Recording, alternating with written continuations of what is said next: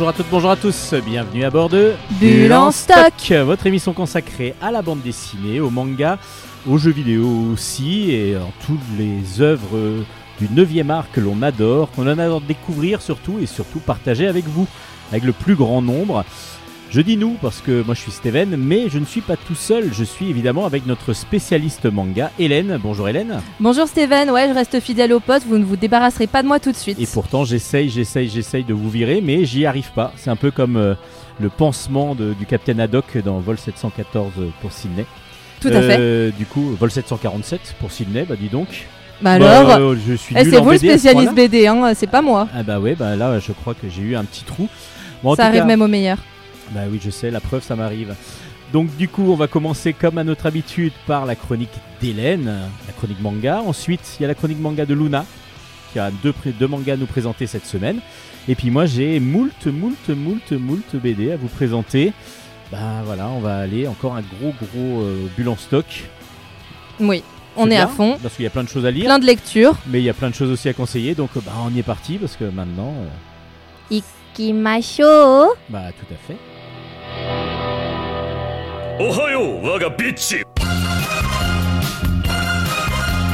Chronique manga.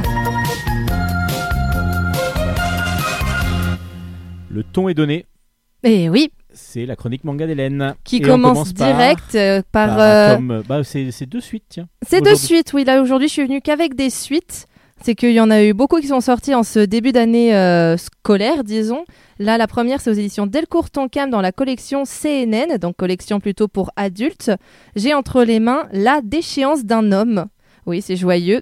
Écrit, enfin, adapté en manga par Junji Ito. Parce qu'en effet, à la base, c'est un roman du très célèbre Osamu Dazai. Bien sûr, tout le monde connaît Osamu Dazai, n'est-ce pas? Évidemment, c'est un petit peu le, Bernard, euh, le Marc Lévy euh, japonais, si je me rappelle bien. Hmm, on peut, oui, non, pourquoi pas. Je vais faire une brève Ou le présentation. Jules Verne coréen, je sais pas. Osamu Dazai, c'est un très grand écrivain du XXe siècle au Japon. Je vais faire bref. Très grand écrivain Donc du XXe siècle. Verne, au- déjà. Non, voilà, ni le Marc Lévy. Ah, Marc Lévy, 20e siècle, on est bon pour l'instant. oui, mais lui, c'est plutôt. euh, il est né en 1909 quand même, Osamu Ah, Dazai. donc c'est pas Marc Lévy non C'est plus. plus vieux. Et il est très connu pour un style euh, littéraire particulier qui s'appelle le Watakushisho Setsu. Euh, littéralement, le roman sur moi-même, disons. Ouais, en gros, c'est l'autobiographie. N'est-ce pas? Mais non, justement, ce n'est pas de l'autobiographie, c'est plutôt de l'autofiction.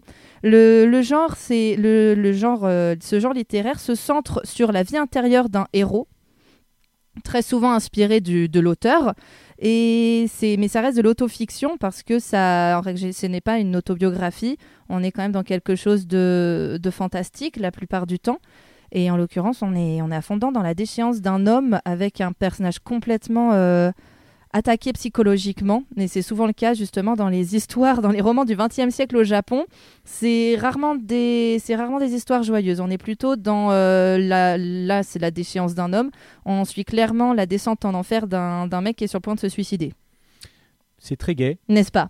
En plus, la couverture a fait très gai aussi, Ah, la- la très très grise. euh, La, la couverture, euh, la couverture euh, nous prépare très bien psychologiquement à savoir euh, ce qu'on va lire. Elle transpire, elle transpire la joie de vivre, le bonheur. Non, bien sûr, on a, on a un mec complètement déprimé sur le devant et derrière lui une œuvre qu'il a peinte qui représente une, une espèce de femme avec un très long cou, inspiré un peu d'un d'un yule, c'est-à-dire d'un fantôme japonais.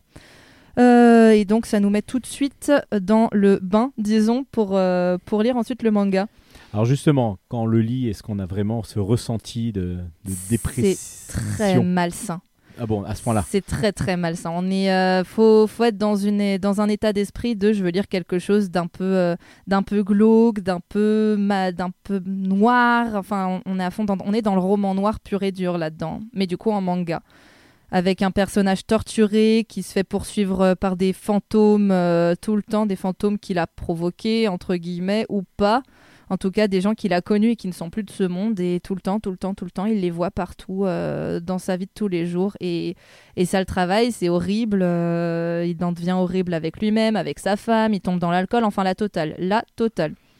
Alors du coup, c'est quand même intéressant à lire ou Ah oui, oui, c'est justement on ressort avec l'envie juste de, de ne plus jamais lire de sa vie et puis de rester dans son lit? Ah bah si, on a quand même envie de, enfin, on a envie de savoir la suite. Après, moi, ce... le roman qui, l'a... qui a inspiré la- ce manga, j'en avais déjà entendu parler, et puis de... on sait à peu près comment ça va se finir, puisque le début du tome 1, c'est clairement la fin de l'histoire, et après, on a un retour en arrière.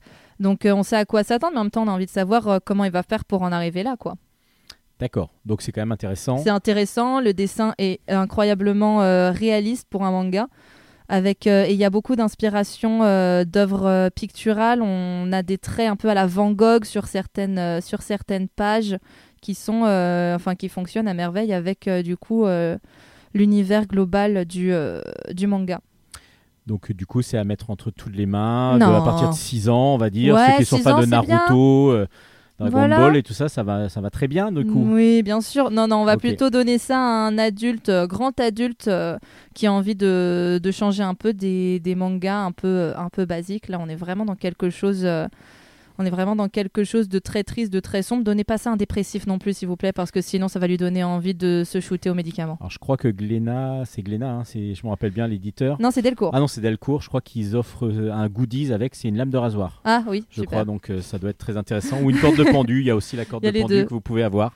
Donc un des deux. Donc ça s'appelle, on rappelle, bon c'est quand même un bon, un bon manga, un- mais c'est un vraiment bon pour manga. C'est pour avec, euh, adultes. psychologiquement euh, bien ancré, je pense, dans sa tête pour, pour pouvoir le lire. Oui, oui, oui. Et Faut donc, ça prêt. Et ça s'appelle La déchéance d'un homme. Et le tome 2 est sorti aux éditions Delcourt Tonkam.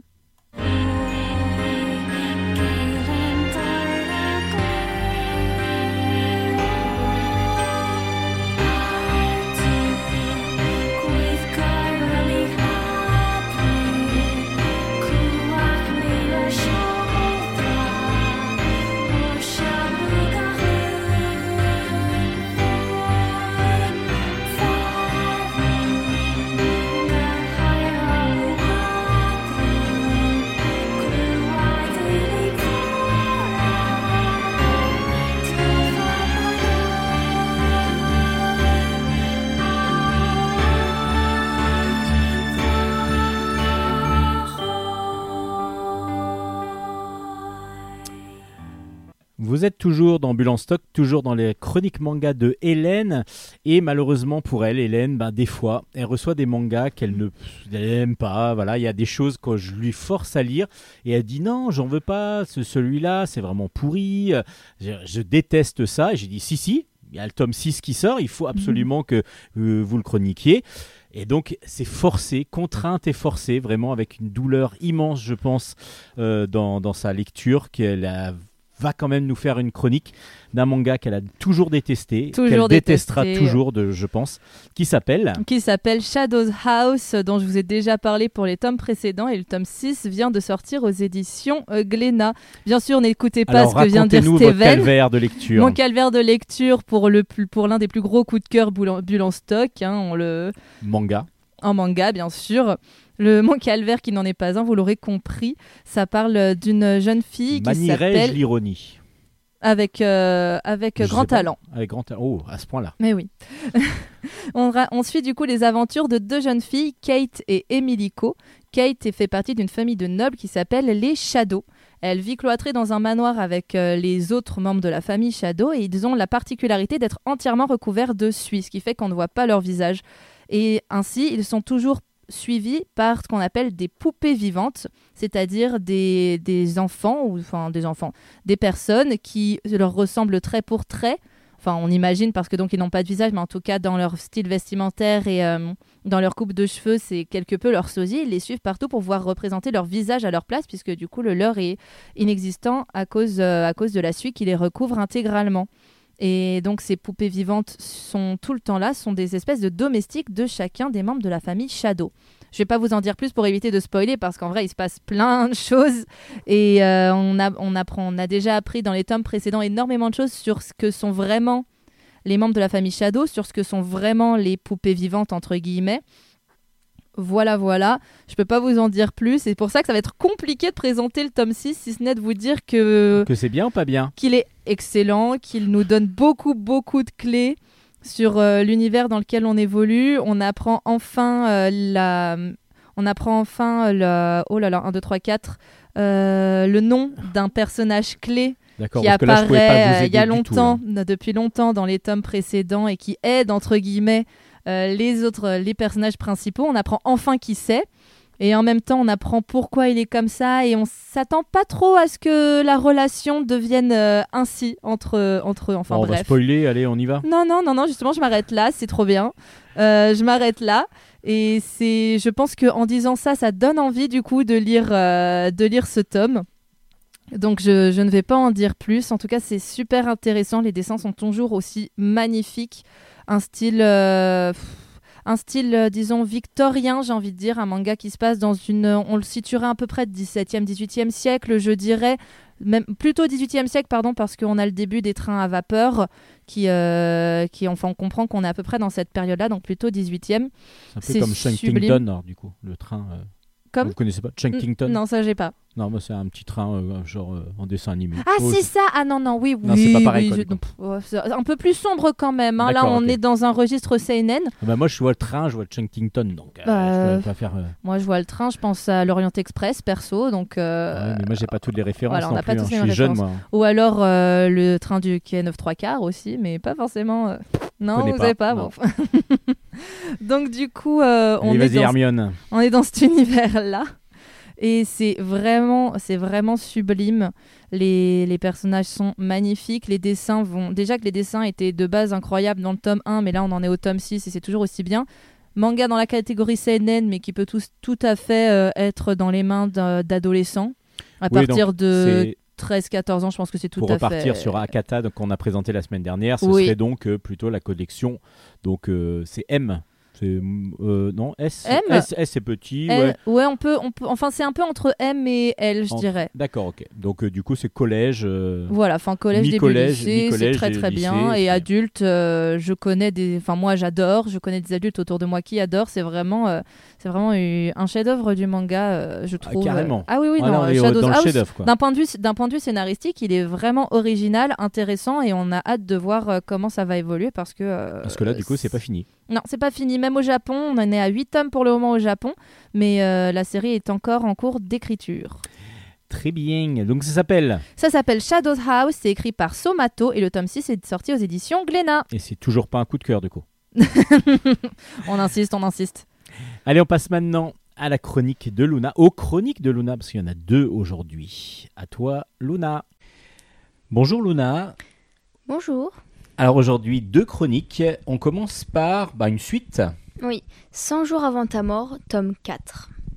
Alors, euh, sorti, aux, é- euh, sorti aux éditions Glénat, dessiné et scénarisé par Migara. Euh, du coup, bah, un petit rappel du tome 1. Rintaro est un lycéen amoureux de sa meilleure amie.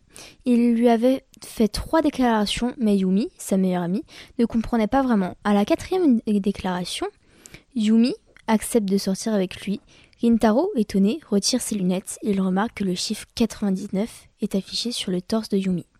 Par la suite, on découvre que Rintaro a le pouvoir de savoir quand vont mourir les êtres vivants à qui il reste moins de 100 jours. Quand il réussit à faire battre le cœur de Yumi, le chiffre augmente à 100. Mais le lendemain, il redescend à 95. Le couple va donc essayer de comprendre pourquoi le chiffre de Yumi redescend puis augmente. Dans le tome 4, Rintaro et Yumi cherchent encore des solutions, mais ils vont se faire aider par des personnages assez spéciaux. On va aussi découvrir le passé très étrange d'un de ces personnages. Yumi va aussi avoir un petit accident, mais je n'en dis pas plus. Ah, il faut laisser un peu de suspense. Oui. Donc c'est toujours aussi bien. Je crois que vous avez beaucoup apprécié les premiers tomes. Oui, j'ai adoré. Alors du coup, qu'est-ce que vous en avez pensé de ce quatrième? Bah, euh, comme dans les autres tomes, même si la situation est très chaotique, Yumi reste toujours super positive et joyeuse. Le manga toujours, euh, garde toujours un côté humoristique, il y a énormément de rebondissements et le style de dessin est très spécial, euh, est très simple, mais toujours aussi agréable. Je vous conseille vraiment cette saga en 4 tomes pour le moment, car même s'il y a de l'amour, il y a aussi un peu d'action et on est vra- vraiment plongé dans l'histoire. Donc pour l'instant, c'est pas fini.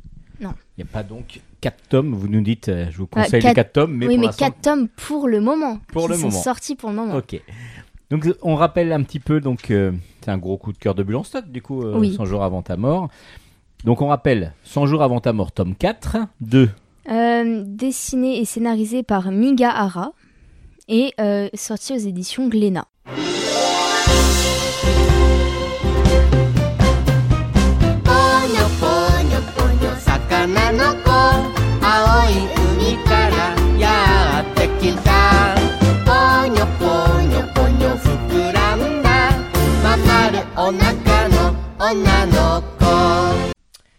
Après ce petit jingle musical, cette petite pause musicale, on retrouve Luna avec là cette fois-ci non pas une suite mais un premier tome d'une nouvelle série dans un éditeur alors que vous connaissez mais qui a été racheté. Donc du coup, c'est pour ça que maintenant l'éditeur n'est plus tout à fait n'a plus tout à fait le même nom.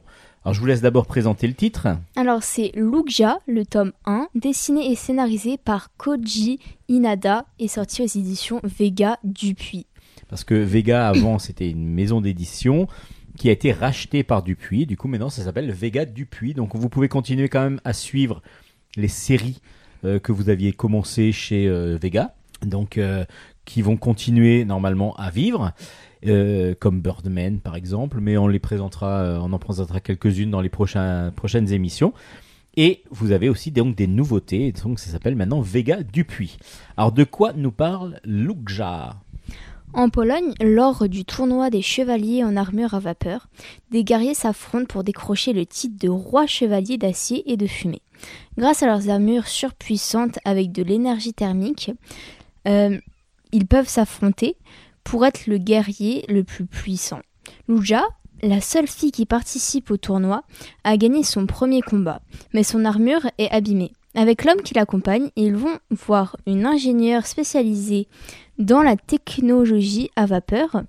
Mais Lucie, l'ingénieure, refuse car tout le monde maltraite son armure, puis va la faire réparer. Elle trouve que c'est trop simple.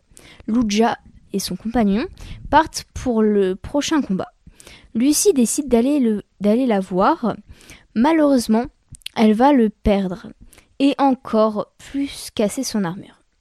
À la fin du combat, Lucie décide d'aider Lugja à réparer son armure, mais comme son armure est très vieille, Lucie va avoir beaucoup de mal à la réparer.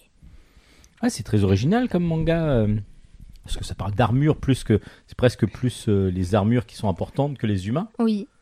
Alors, du coup, qu'est-ce que vous en avez pensé? Bah, j'ai adoré ce manga car l'histoire est très, honor- est très originale et elle n'est pas vue et revue comme certains thèmes de manga. Même si Lugja est têtu et n'écoute pas ce qu'on lui dit, c'est un personnage vraiment attachant. Les dessins sont super beaux et très détaillés. Je vous recommande vraiment ce manga. On peut penser qu'il y a des scènes assez violentes comme il y a des combats, mais pas vraiment, car il n'y a pas du tout de sang. Donc je trouve que pour un enfant de 10 ans et plus, c'est vraiment bien.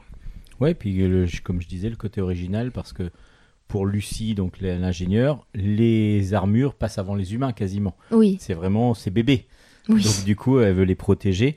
Mais là, vous nous, a- vous nous avez raconté pas mal, mais vous n'avez pas raconté tout le manga Non, non, pas du tout. C'est que le- les deux premiers chapitres, je pense, Donc, du sur coup- cinq. sur 5. Donc, il doit, il y a encore pas mal de choses qui se passent dans ce premier tome. Oui. Parce que du coup, ça a l'air déjà assez dense dans les deux premiers.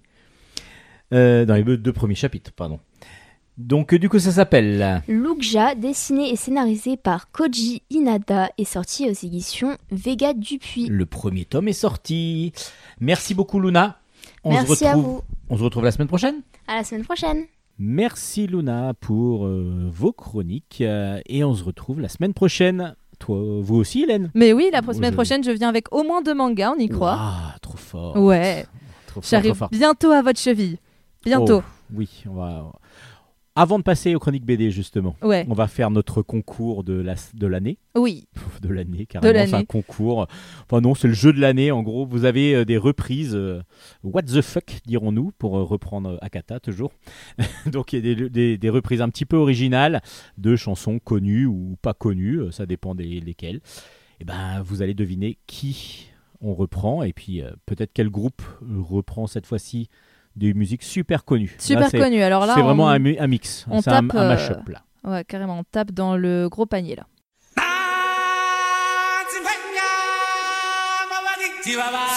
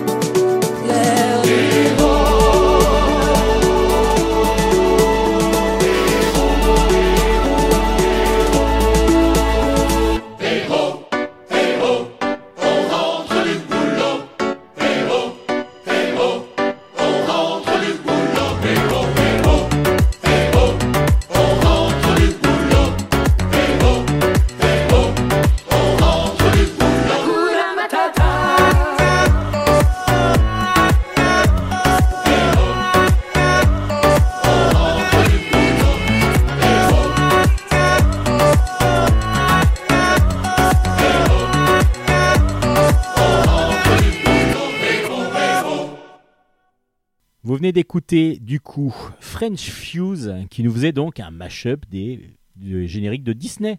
Des chansons Disney, des ouais, musiques. des, musiques, des chansons. Parce qu'il y a même euh, Il en faut peu pour être Il en heureux, et faut ainsi peu suite. pour être heureux. Il y en a plein. Il y a du Roi Lion, il y a du Ali, il y a du Prince Ali, il y a de tout et on adore. Mais on adore, ouais, c'est vraiment très très bien fait. Musique électronique et un petit mélange comme ça de, de musique qu'on connaît. C'est très medley. très appréciable. N'est-ce pas? On passe maintenant aux chroniques bande dessinée.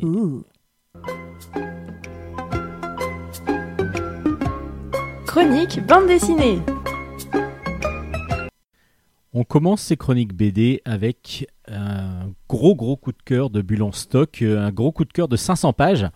Ça s'appelle L'échelle de Richter, c'est de Raphaël Friedman au scénario, Luc Desportes au dessin et c'est aux éditions Gallimard BD avec une préface de Cédric Lapiche qui va avoir une importance, je vous explique juste ça après.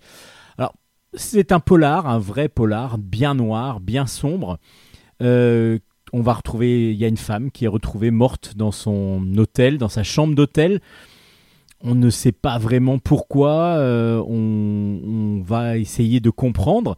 Et justement, bah, qui, vont, essayer de comprendre? Bah, Deux policiers qui vont faire l'enquête. Mais il va y avoir aussi plein d'autres personnages qui vont être autour de, de, cette, euh, de, de, cette, euh, de, de ce meurtre, qui va être un petit peu l'épicentre de l'album. C'est-à-dire que c'est pour ça que s'appelle l'échelle de Richter. C'est ça correspond au séisme un petit peu que va créer ce meurtre autour de, de tous ces personnages-là qui, pour l'instant, au départ, en tout cas, on n'a on pas l'impression qu'il y a vraiment de, de relation entre eux. C'est-à-dire qu'il y a le cuisinier de l'hôtel, enfin un cuistot de l'hôtel, on va dire plus qu'un cuisinier, mais qui est sans papier, euh, qui, qui doit, euh, vu que les flics vont arriver, s'échappe, euh, enfin part de l'hôtel pour pas être retrouvé. Et puis on va suivre ensuite avec quelque chose qui n'a aucun rapport, un rappeur, mais sur le, un- ce rappeur sur le qui maintenant vend des, des machines à laver dans, un dans un magasin de, de grande distribution. et du coup, il, euh, on ne comprend pas au départ pourquoi il est là, lui. Donc on va le suivre, il est vraiment aigri, il a, il a envie de continuer un petit peu à faire du rap, mais ça fonctionne pas. Il le fait croire à sa femme, à ses enfants, et puis surtout qu'il y a son acolyte de l'époque avec qui il s'était un petit peu frité, donc il formait un groupe au départ. Euh, ils se sont splittés, lui, son partenaire, a toujours du succès, et même ses enfants sont fans de lui, donc du coup il est vraiment, vraiment une sorte de haine qui va monter en lui. Et on va suivre comme ça tous ces personnages-là, il y en a sept, euh, qui vont avoir des destins complètement différents, des vies complètement différentes, et petit à petit, on va comprendre que le meurtre, la, la- le meurtre, le, corps retrouvé, donc la, personne morte, est vraiment le centre de tout ça, parce que tout le monde tourne autour, et puis ben, plus ou moins loin, évidemment, donc on va ressentir plus ou moins le séisme, et tout ça, bah, c'est superbement bien mis en scène. C'est-à-dire que Là, on est vraiment sur Raphaël euh, Friedman, qui est scénariste de cinéma à la base, qui a fait un scénario. Justement, on aurait pu faire un film choral, on aurait pu prendre comme ça plein de destins qui, se regroupent euh, à la fin ou au milieu ou au début, peu importe. Mais en tout cas, on sent que c'est une écriture très cinématographique. Et ben le dessin en- est aussi autour du cinéma. Pourquoi? Parce que euh, Luc Desportes était storyboarder. Et justement c'est pour ça que Cédric Clapiche a fait la préface parce que le storyboarder de Cédric Clapiche c'est Luc Desportes.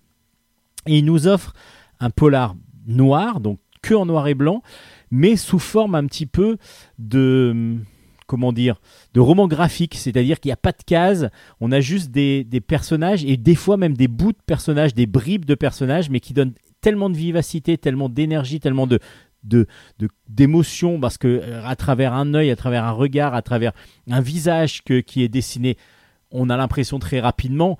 euh, du coup aussi, c'est le côté storyboard qui, qui, qui est assez intéressant euh, dans le travail de Luc Desportes. Évidemment, il a adapté pour, son, pour, la, pour la bande dessinée, mais on a vraiment ce côté rapide rapide de, lecture. On a euh, on a des et pourtant les personnages sont reconnaissables parmi mille. On, a vraiment des caractéristiques euh, et physiques et, euh, aussi de caractères qui ressortent, c'est impressionnant. Impressionnant de maîtrise, impressionnant bah, justement quand le, vraiment le cinéma s'adapte à la bande dessinée, ça donne l'échelle de Richter et c'est un pur chef-d'œuvre de roman noir. Alors évidemment, on va dire que l'histoire est assez simple, mais euh, ça reste une grand, un grand moment de lecture parce que du coup, c'est le scénario et le découpage du scénario qui, euh, qui vraiment est très très très intéressant avec en plus cette, euh, cette pêche de- du dessin qui est assez impressionnant. Vraiment, ça fait longtemps que j'avais pas eu des telles émotions en lisant un bon polar. Et ben, l'échelle de Richter va vous amener là-dedans. C'est donc aux éditions Gallimard. C'est un pur pur pur bonheur de lecture. Et c'est donc aux éditions donc euh, Gallimard, je viens de le dire, c'est de euh, Raphaël Friedman et Luc Desportes. Ça s'appelle L'échelle de Richter. Alors ne vous arrêtez pas sur les 500 pages à lire, hein, ça se lit, mais pff, en, rien de temps, tellement on est pris dedans. Euh, donc L'échelle de Richter aux éditions Gallimard. Et on passe maintenant à un ovni, un ovni de bibliothèque, dirons-nous, parce qu'on va parler d'un- d'une affaire que, tout le monde connaît sans vraiment la connaître évidemment, parce que du coup, on entend toujours parler de l'affaire Dreyfus. L'affaire Dreyfus avec euh, le fameux J'accuse de Zola euh, qui l'a défendu. Donc Dreyfus était un colonel de l'armée euh, fin du 19e siècle qui a été accusé donc de, de, de- de- de- d'espionnage pour l'ennemi et qui a été enfermé donc euh, en prison. Mais beaucoup disaient que c'était parce qu'il était d'origine juive et justement que c'était une affaire donc antisémite qui avait déclenché son arrestation. Alors, c'est toute l'enquête que l'on va retrouver dans cet album qui s'appelle Hashtag J'accuse. Mais Jean Dittard, donc l'au- l'auteur qui nous a sorti ce, ce bel album aux éditions Delcourt dans la collection Mirage, cet album OVNI, je vous ai expliqué pourquoi, euh, a donc repris J'accuse et tout ce qu'il avait pu lire dans les journaux de l'époque, en tout cas tout ce qui a été retranscrit.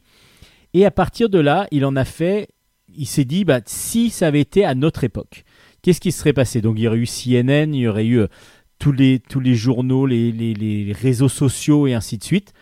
Et donc, est-ce que l'impact aurait été le même? Est-ce que la chose euh, qu'on aurait entendue, est-ce que ça aurait été... euh, on aurait été abreuvé euh, d'informations tout le temps Et c'est ce qu'il en a fait, en fin de compte. Il a repris toutes les, toutes les informations réelles de l'époque, mais les a mis à notre sauce, à la sauce Internet, à la sauce CNN, à la sauce euh, CNN, je disais, mais CNews et ainsi de suite, toutes les chaînes d'infos euh, à la minute, là, euh, non-stop, 24 sur 24.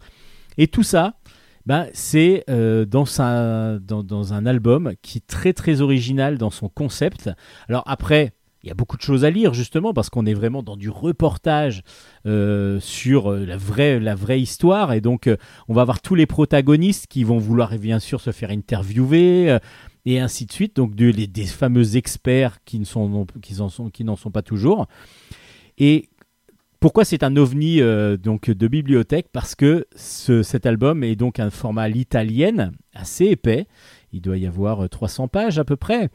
Et c'est donc vendu dans un coffret.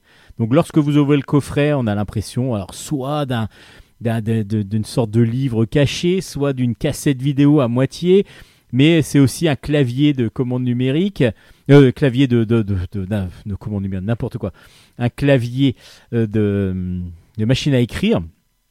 Et en même temps, ça fait un peu le portable que l'on ouvre. Enfin, il y a, plein, de, références comme ça. Et puis, on va avoir à chaque fois donc des écrans qui ressemblent beaucoup à des écrans de, de, de téléphone ou des écrans d'ordinateur sur toutes les pages. C'est très impressionnant de- d'ingéniosité, de, folie aussi par moments dans, le graphisme aussi. Alors le graphisme est resté très classique et au contraire même on a l'impression d'avoir des gravures un petit peu à la dorée euh, dans toutes les pages parce qu'il est resté dans un dessin volontairement très ancien, dirons-nous, en tout cas style ancien. Donc c'est vraiment un ovni, comme je vous disais, graphique. C'est un ovni donc euh, pour la pour d'édition. Euh, Delcourt a, permis ça, c'est assez impressionnant. Après, le propos est très intéressant aussi parce que c'est l'affaire Dreyfus. Après, c'est dense. Il y a beaucoup beaucoup de choses à lire. Alors, il y a aussi des contenus en réalité augmentée qu'il va falloir trouver avec euh, votre téléphone. Vous pouvez aussi aller voir les coulisses du livre dans, sur le site de, Jean Dittard, donc le ça s'appelle. Euh, donc il y a plein plein de choses à découvrir parce qu'il a vraiment mis beaucoup beaucoup de lui dans cet album. Et donc c'est un fait d'histoire plutôt que de l'avoir banalisé en disant voilà il s'est passé ça ça ça. Il a créé quelque chose, une sorte de d'ouvrage qui va vraiment vraiment euh, avoir la particularité d'être quelque chose de tellement original que l'on va même si le propos nous intéresse moyennement bah, qu'on va le garder, qu'on va, qu'on va l'offrir parce que du coup c'est tellement original dans son concept que c'est absolument génial.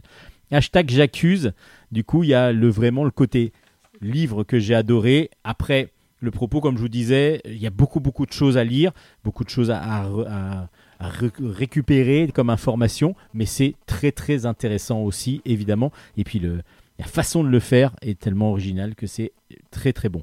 Hashtag j'accuse aux éditions Delcourt.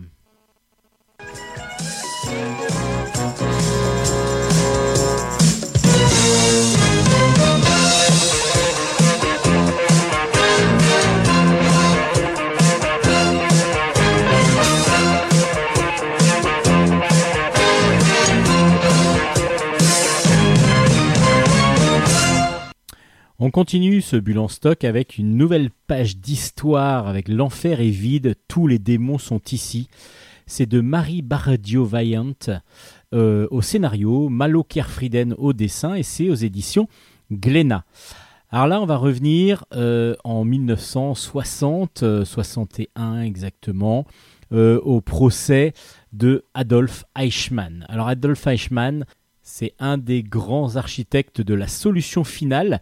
La solution finale, c'est celle euh, qui a été mise en place par le Troisième Reich pour euh, exterminer les Juifs, donc euh, la mise en place de camps d'extermination, de camps de concentration d'abord et d'extermination ensuite.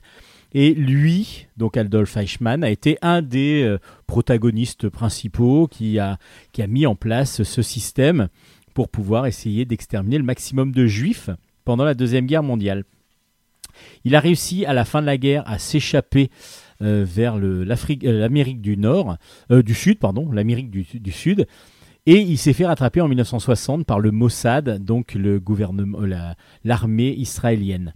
Il le capture et donc il va y avoir un procès en 61 euh, lors de ben, à Jérusalem, donc où on va suivre justement ce procès Eichmann. Euh, on va suivre trois personnes qui sont euh, donc trois journalistes, dont Anna Arendt, euh, Shimon Abekassis et Jeanne Hamlot.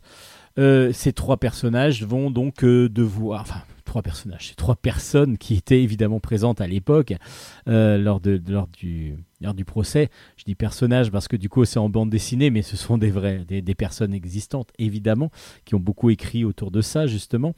Euh, ces trois personnes vont donc euh, vivre de, de l'intérieur le procès, vont aussi discuter beaucoup, discuter beaucoup sur la condition de bourreau d'Eichmann et comment on va devoir faire suivre le procès. Il va y avoir beaucoup de, en plus de personnes qui ont enfin qui ont été rescapées de la Shoah et donc du coup qui vont euh, témoigner euh, contre lui.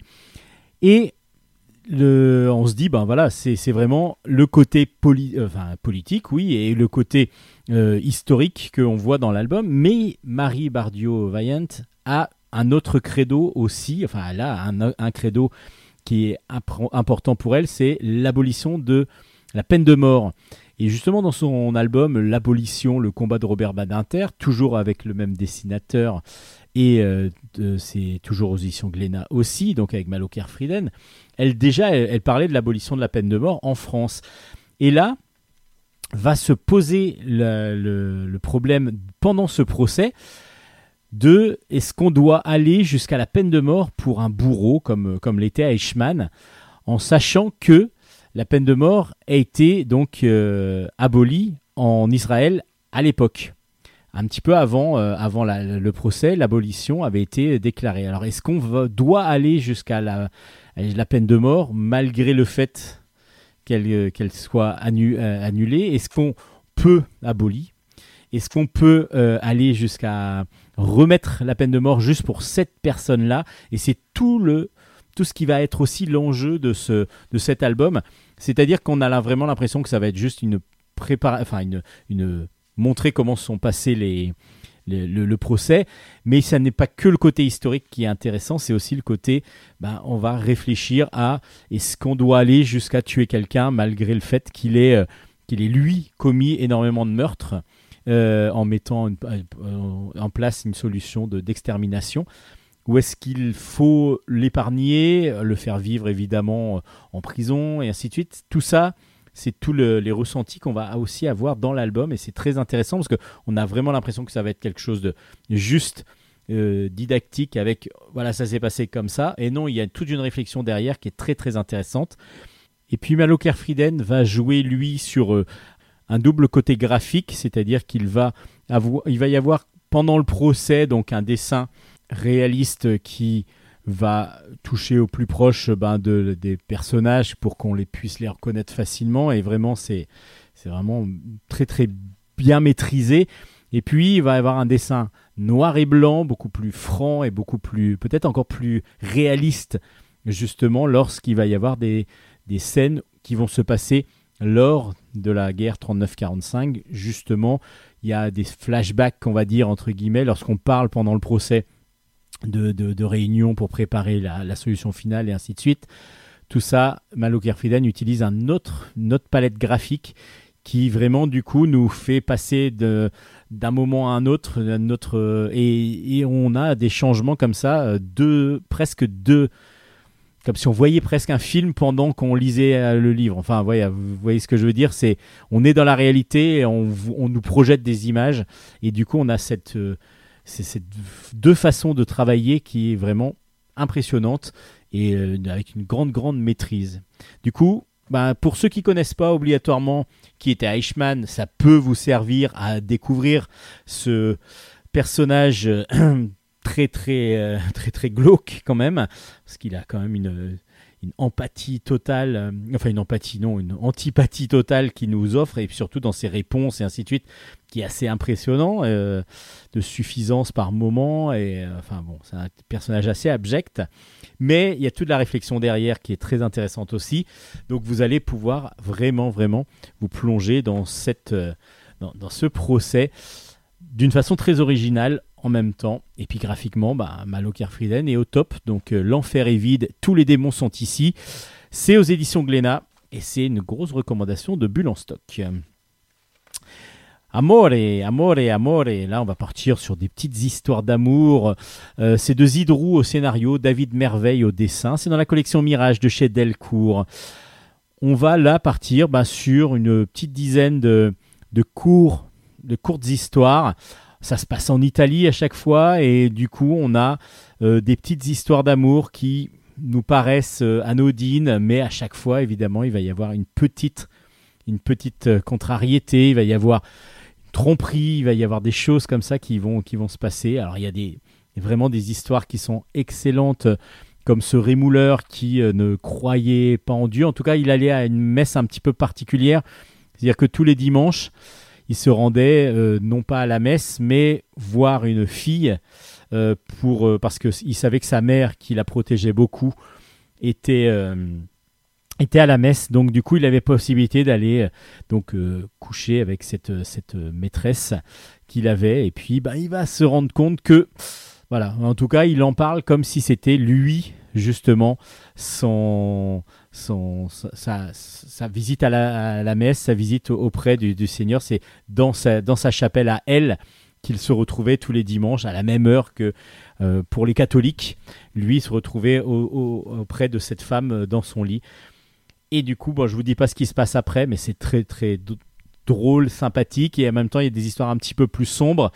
Il y a des histoires aussi beaucoup plus rassurantes entre guillemets. On va se dire que voilà, peut-être qu'il y a des choses possibles comme euh, ce, gondolier qui euh, fait ça, mais parce que pourtant, parce que ça se fait de père en fils, mais il déteste ça. Vraiment, c'est c'est pas du tout ce qu'il veut.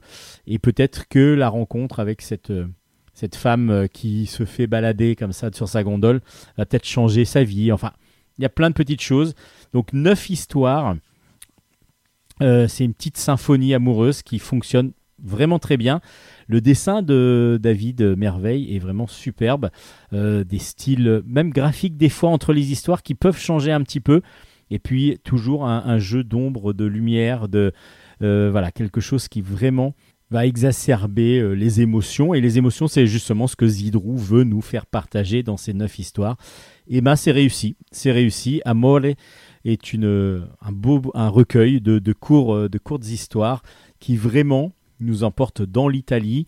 Euh, L'Italie peut-être pas fantasmée, mais on n'a pas l'impression qu'il y ait grand monde. En tout cas, on a l'impression que chaque fois les couples que l'on rencontre sont un peu seuls, mais c'est l'Italie avec euh, le soleil, euh, les, les balades, le, le- voilà, les, les femmes belles.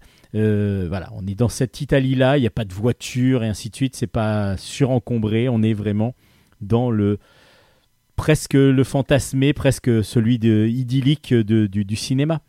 Donc Amore, c'est aux éditions Delcourt et c'est une belle compilation de petites histoires qui fonctionnent vraiment très très bien et qui nous donnent à penser bah, que l'amour est encore possible. Our whole universe was in a hot, dense state that nearly 14 billion years ago expansion started. Wait, the earth began to cool, the autotrophs began to drool, Neanderthals developed tools, we built a wall. We built the pyramids, math, science, history, unraveling the mystery that all started with a big bang. Et on continue ces chroniques BD avec deux grands. Alors deux grands, d'abord un grand du cinéma, c'est Alfred Hitchcock. Le tome 2 est sorti aux éditions Glénat, ça, s'appelle Le Maître de l'angoisse. C'est de Noël Simsolo au, scénario pardon, et de Dominique E au dessin. C'est comme je vous le disais dans la collection 9 et demi de chez Glénat qui euh, euh, qui retrace un petit peu la vie de différents euh, artistes du, euh, du, du cinéma. Là, Alfred Hitchcock, ben, comme vous le pensez bien, on est dans, sa, dans, le, la vie du grand, grand réalisateur du film de suspense, à plus de 60 films, je crois. Donc, on est sur la deuxième partie, qui est la fin aussi, c'est un diptyque. Euh, on est cette fois-ci euh, donc dans la partie où Alfred Hitchcock est parti d'Angleterre. Il a fait déjà ses preuves un petit peu en Angleterre et il arrive aux États-Unis pour pouvoir créer donc euh, le plus librement possible. En tout cas, il l'espère et on va comprendre que c'est pas toujours si évident que ça. Parce qu'il y a les producteurs derrière qui sont un petit peu, qui va devoir convaincre et qui va surtout devoir appliquer quelques contraintes qu'on va lui demander. Et du coup, ben, on va avoir la vie comme ça d'Alfred Hitchcock que lui-même raconte en fin de compte à Tippi Eldren lors de la présentation euh, des oiseaux à Cannes. Et c'est à partir de ce moment-là que tout euh, Alfred Hitchcock nous raconte toute sa vie en la racontant à d'autres qui sont autour de lui.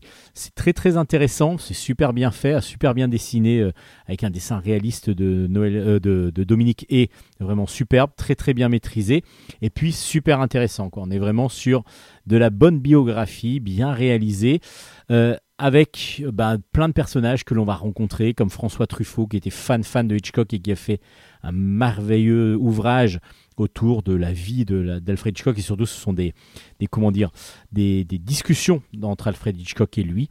Et ben du coup ben, on retrouve euh, les petites anecdotes autour de, cette rencontre comment ça s'est passé. Et donc euh, François Truffaut qui, rencontre Hitchcock mais d'autres aussi. Il y a plein plein de petites anecdotes en même temps racontées dans, cette, euh, dans, cette, euh, dans ce diptyque. Donc ça s'appelle Alfred Hitchcock. Si vous aimez le cinéma, si vous aimez le 9e art, bah, du coup les deux euh, vont vraiment se, se mélanger grâce à cette très très belle série donc, qui s'appelle Alfred Hitchcock aux éditions Glénat. Et quand je vous parlais de grand, bah, il y a un très très grand auteur de bande dessinée qui s'appelle donc Walteri. Et Walteri, ben, il y a un album, c'est pas, pas un album qui est sorti justement, c'est euh, un livre. Ça s'appelle Walteri le facétieux. C'est de Charles-Louis de Tournai et c'est aux éditions Kennes. Alors, c'est euh, de Charles-Louis de Tournai, mais c'est des discussions aussi, pareil, c'est un dialogue. Et donc, c'est vraiment Walteri qui parle. On a vraiment euh, l'impression que c'est lui qui nous parle. Et justement, même le style euh, d'écriture est très très intéressant parce qu'on a vraiment l'impression d'avoir Walteri, François Alteri, Walteri juste devant nous et qui est en train de nous parler et de nous raconter ben, ses anecdotes. Il y en a plein, c'est à foison, il y a plein. Alors le facétieux, ça fonctionne vraiment très bien parce qu'il y a beaucoup beaucoup de, passages très drôles avec euh, des gags, avec beaucoup de personnages. Alors des personnages évidemment inventés, hein, Natacha, on le connaît, on le connaît en particulier pour Natacha, mais d'autres aussi, comme le vieux bleu et ainsi de suite. Mais il a commencé, il faut le savoir, par être l'assistant de Peyo sur euh, les Schtroumpfs. Il faisait d'abord les décors des Schtroumpfs, donc il a appris à faire de l'herbe, de l'herbe euh, par, par par des kilomètres d'herbe de style Schtroumpf. À part que, ben oui, quand il a commencé, euh, François Alteri, ben il a commencé à 16 ans. 16 ans, il a été repéré par Peyo parce qu'il était venu lui montrer ses dessins.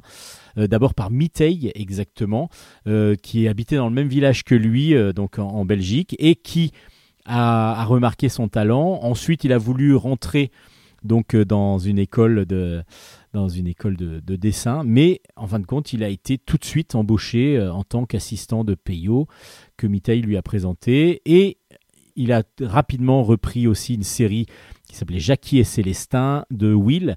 Et Will est devenu aussi un de ses professeurs avec les amis de Will qui s'appelaient JG par exemple. Et puis il a rencontré aussi évidemment Maurice Franquin. Et voilà il est malgré son jeune âge par rapport à eux il est devenu un des, un des personnages de la bande de, ces, de tous ces auteurs belges les plus talentueux du monde, quoi, tout simplement. Et il a, il a beaucoup, beaucoup appris. Et puis après, il y a Derip qui est venu aussi dans l'atelier. Enfin, voilà. Et tout ça, c'est raconté dans, ces, dans, dans ce Walteri le facétieux. Alors, je vous dis pas tout, parce qu'il y a aussi tout ce qui va se passer dans les salons, tous les, tous les, rencontres qu'il a pu faire. C'est absolument génial. Ça se lit, mais à- vraiment très rapidement, on est euh, absorbé dedans quand on aime un peu l'histoire de la bande dessinée. Et puis surtout, plein d'anecdotes de personnages. Il nous raconte euh, bah, comment JG était tout de suite très facilement euh, dessinait des choses pour montrer comment ça se passait, et d'autres comme Maurice qui était beaucoup plus taiseux et qui euh, ne montrait pas obligatoirement, disait bon là je pense que c'est pas bien, mais il ne montrait pas obligatoirement l'exemple. Euh, par contre, Franquin lui effaçait ce que faisait euh, des fois Walteri et qui dessinait à sa place pour lui montrer la position qu'il aurait fallu mettre dans, sa, dans une main ou dans un bras par exemple. C'est absolument génial, bourré d'anecdotes, bourré de, de plein de moments qu'on aurait envie vraiment d'avoir vécu. Et, et puis on rencontre plein plein de maîtres de la bande dessinée comme les Walteri évidemment. Mais c'est marrant parce que du coup on a ce jeune homme euh, qui, euh, qui côtoie tous ces grands maîtres de la BD et lui en fin de compte en est un. Quand il le raconte euh, maintenant il en est un. C'est un grand grand maître de la bande dessinée. Et pourtant il a aussi lui ses maîtres à lui qui sont aussi les nôtres du coup les maîtres de la BD euh, comme euh, Peyo comme euh, Roba JG et ainsi de suite Franquin évidemment Walteri le facétieux c'est une Bible, c'est absolument un roman à lire, ben voilà, qu'on dévore. Moi, j'ai vraiment dévoré ça avec beaucoup, beaucoup d'humour. Et justement, on a vraiment l'impression d'avoir euh, Walteri devant nous qui nous raconte toutes ces anecdotes et on les voit tout de suite. C'est pas trop empoulé, c'est pas trop difficile à lire. Au contraire, c'est euh, vraiment comme si on était une discussion entre copains et moi j'ai trouvé ça absolument savoureux. Walteri le facétieux, c'est vraiment quelque chose. Si vous aimez la bande dessinée et la grande bande dessinée, ben c'est euh, vraiment un ouvrage à avoir pour pouvoir euh, voilà, vivre, revivre toute cette période, la grande période de, de la bande dessinée des années euh, 60-70. On continue avec le quatrième fascicule, parce que j'allais dire tome, mais c'est pas tout à fait tome, parce que c'est un album qui va sortir en cinq fascicules, c'est Mutafukaz 1886. Le quatrième tome vient donc de sortir. C'est de Run au scénario, le créateur de Mutafukaz évidemment, et des dessins de Simon Hutt. C'est donc le, label 619 et c'est aux éditions Ankama. Donc Ankama a l'habitude maintenant de sortir euh, comme euh, de sortir en plusieurs fascicules donc ces ouvrages et ensuite en refaire une intégrale. Donc du coup vous pouvez soit acheter euh, en fascicule avec des fois un coffret. Là il y a par exemple eu un coffret de 1886 Mutafukaz 1886. Je ne sais pas si c'est encore dispo. Alors Mutafukaz 1886, mais on retrouve les mêmes personnages que dans Mutafukaz Vince et Angelino, à part que on est en 1886, donc on est juste après la ruée vers l'or, et ils sont partis, eux, peut-être un petit peu tard, vers la ruée vers l'or, justement, pour essayer d'avoir, euh, on est aux États-Unis, et pour essayer d'avoir un petit peu de richesse. Et justement, ils vont trouver une pépite. Alors, c'est pas tout à fait ce qui va se passer. Enfin, je si, ils vont trouver une pépite, ils vont essayer, de- ils vont se faire arnaquer et ils vont devoir euh, poursuivre celui qui les a arnaqués. Mais ils sont dans un vallée minière, dans une vallée minière dirigée par, euh, par un gros consortium, dirons-nous, qui commence en tout cas à être un gros consortium. Mais on va, comprendre petit à petit qu'il y a des sortes de vapeurs noires qui seraient des entités un petit peu fantômes qui dirigeraient le tout. Et justement, euh, Angelino, lui, a été envoûté, envoûté par, par cette fameuse, euh, comment dire, matière noire. Et il va donc euh, devenir très très agressif. Enfin, ça c'est le début du premier tome. Et après, bah, il va y avoir plein plein de choses. Et là, dans le quatrième tome, dans le quatrième volume euh, fascicule, évidemment, on voit très bien que on arrive vers la fin. On est sur une grosse grosse un gros un gros grosse partie d'action avec euh, vraiment euh, beaucoup beaucoup de choses qui vont se passer mais beaucoup moins de texte que d'habitude parce qu'il y a moins d'explications à donner là on est dans on doit se sauver le plus vite possible on doit éventuellement tout faire exploser pour pouvoir partir et pour pouvoir se sauver le mieux possible c'est ce qui va se passer dans ce quatrième fascicule je vous raconte pas tout parce que du coup il faut vraiment vraiment lire il y a beaucoup de personnages que l'on rencontre dans les fascicules précédents euh, il y en a, il y a eu pas mal de morts, de morts aussi. Donc euh, voilà, je vais pas trop spoiler, ça ne sert pas à grand chose. À vous de découvrir ce très très bon spin-off de Mutafukaz qui se déroule donc en 1886. Mutafukaz 1886. Bon, sachez juste que si vous aimez Vince et Angelino, ils se retrouvent toujours quand même dans des situations euh, assez abracadabrantes. Et du coup, bah, ils sont obligés de, vraiment s'en sortir au mieux. Euh, souvent par la peau des fesses, hein, la plupart du temps. Et là, donc, bah, on est dans un Mutafukaz sauce western qui est vraiment super bien dessiné, vraiment dans le style de Mutafukaz. Et On est sur des très très bonnes planches, euh, un très très bon fascicule qu'on a envie de lire très vite et surtout avoir le dernier qui va finaliser l'histoire. Mutafukaz 1886 aux éditions Ankama. C'est un pur régal de lecture, mais on n'a pas encore la fin.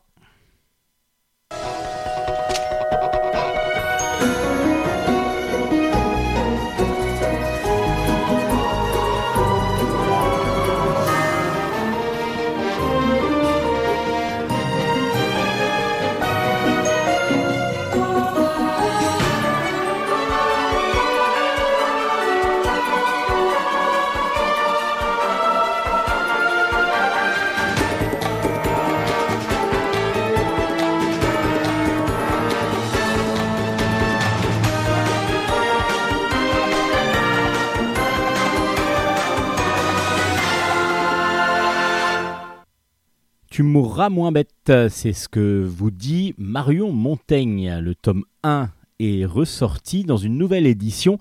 C'est une série qui est chez Ankama, donc de Marion Montaigne. Et si vous ne connaissez pas cette série, euh, bah, découvrez-la rapidement parce que ça fait 10 ans déjà que- qu'est sorti le premier tome.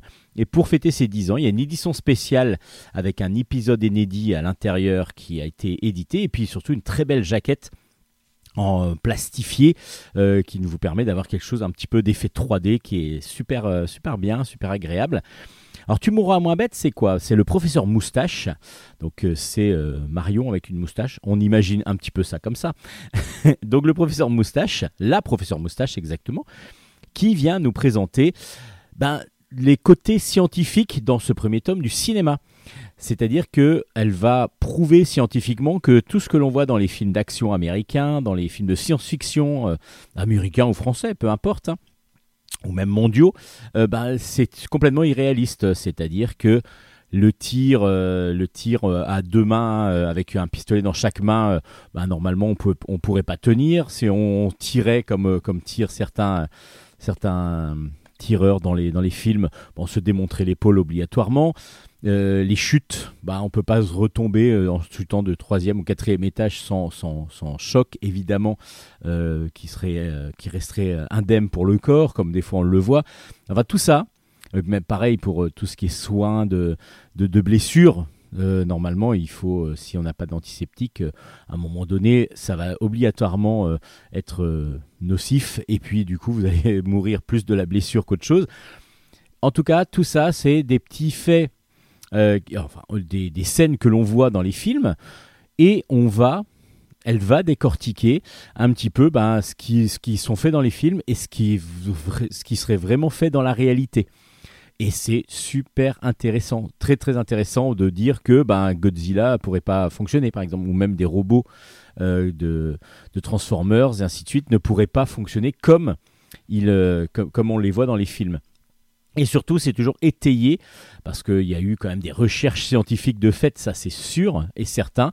C'est étayé par les dires de scientifiques qui travaillent sur à chaque fois ces phénomènes-là, ou sur, euh, en tout cas, bah, la robotique par exemple, pour, pour les Transformers. Il y a quelqu'un qui travaille sur la robotique qui nous explique pourquoi un Transformers euh, ben, tomberait obligatoirement et ne pourrait pas fonctionner comme il le fonctionne.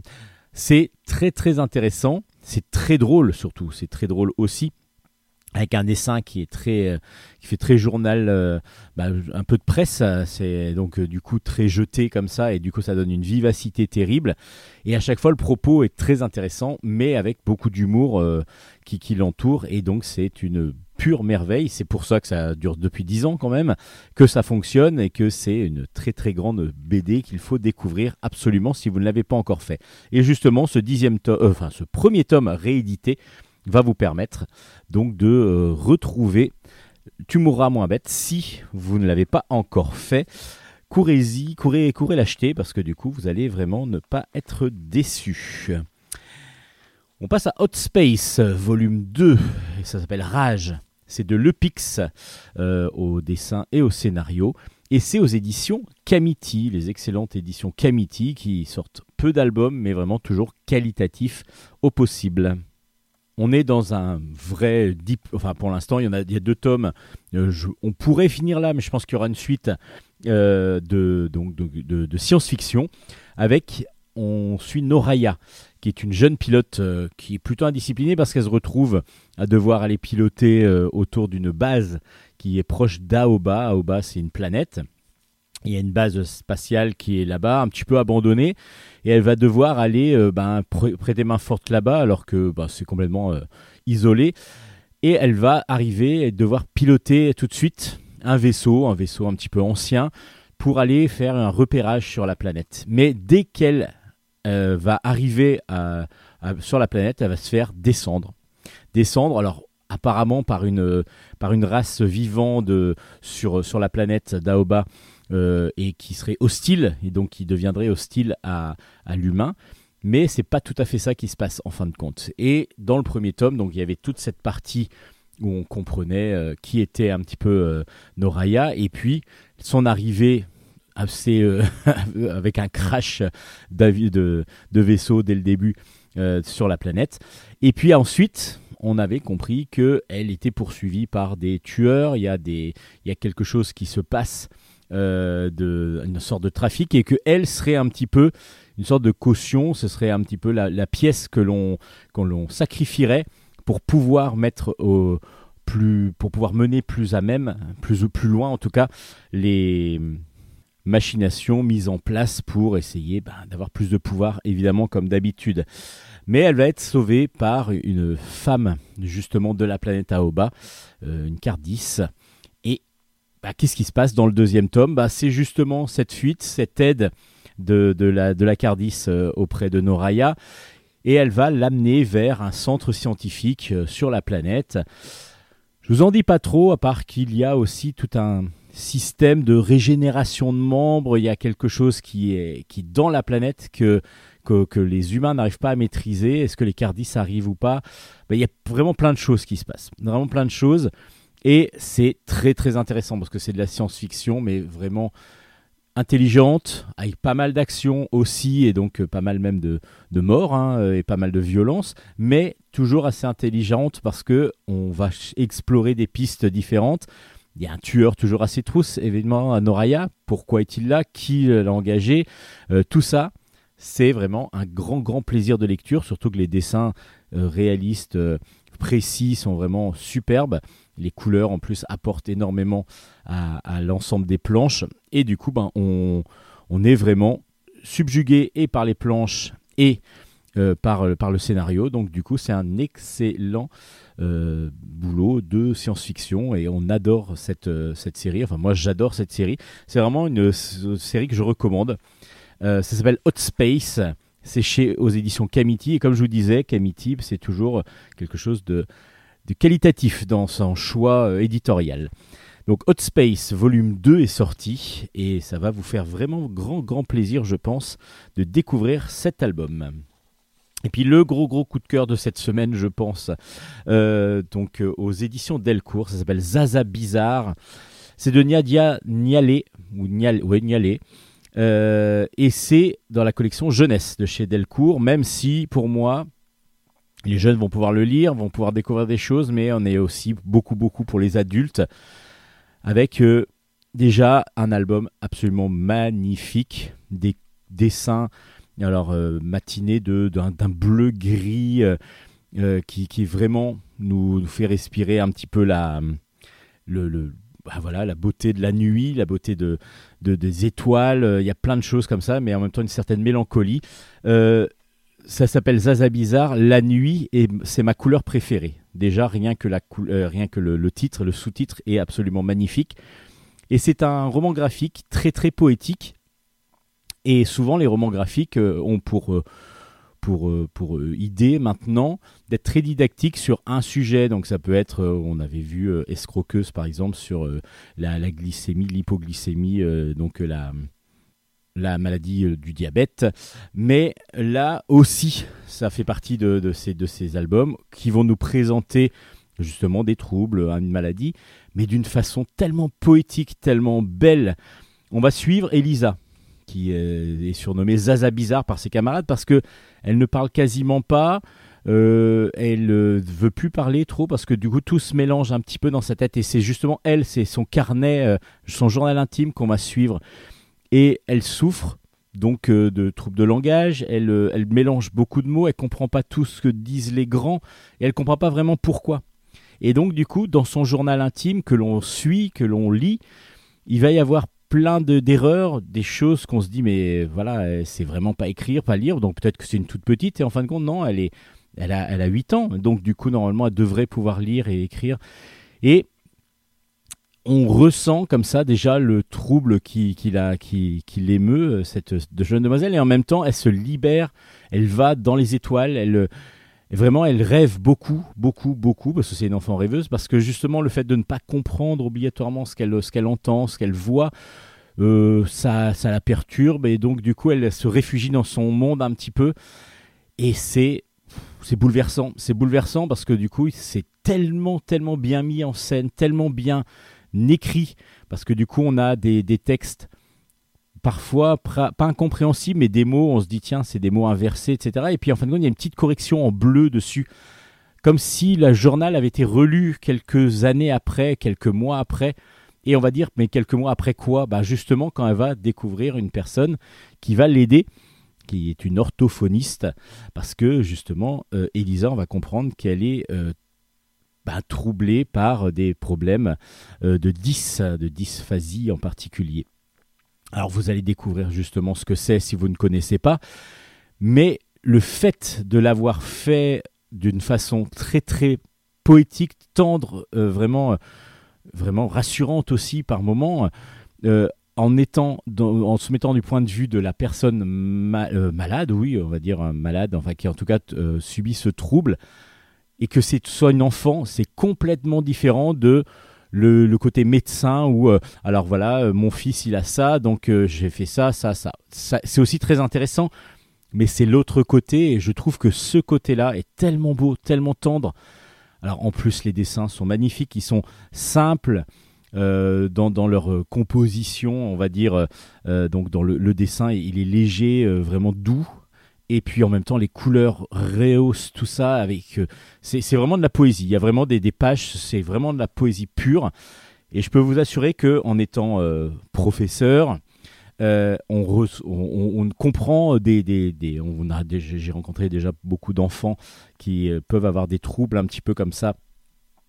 qui donc du coup ont l'impression qu'ils sont différents des autres. En fin de compte, c'est juste qu'ils ont un, un- un petit souci qu'il va falloir résorber et éventuellement corriger complètement.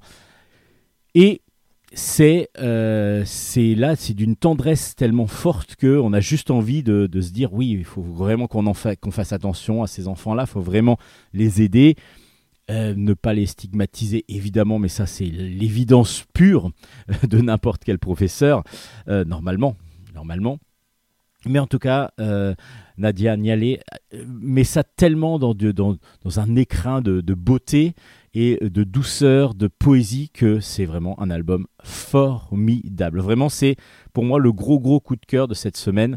Ça s'appelle Zaza Bizarre. J'avais les larmes aux yeux quand je l'ai lu. Vraiment, euh, c'est c'est rare qu'une BD me donne autant d'émotions. Il y en a quelques-unes. Bah, celle-là, Zaza Bizarre, ça m'a donné cette émotion-là. C'est voilà, c'est une pure merveille de, BD. Euh, Ça s'appelle Zaza Bizarre aux éditions Delcourt. Je ne peux que que, que vous recommander de, de lire cet album. C'est une pure beauté avec euh, parce que voilà mettre parler d'une maladie avec autant d'émotions et, en nous mettant tellement à la place de, de cet enfant que c'en est de la haute voltige scénaristique et graphique. C'est vraiment superbe. Zaza Bizarre aux éditions Delcourt. Allez, un petit peu de musique pour euh, se remettre de tout ça.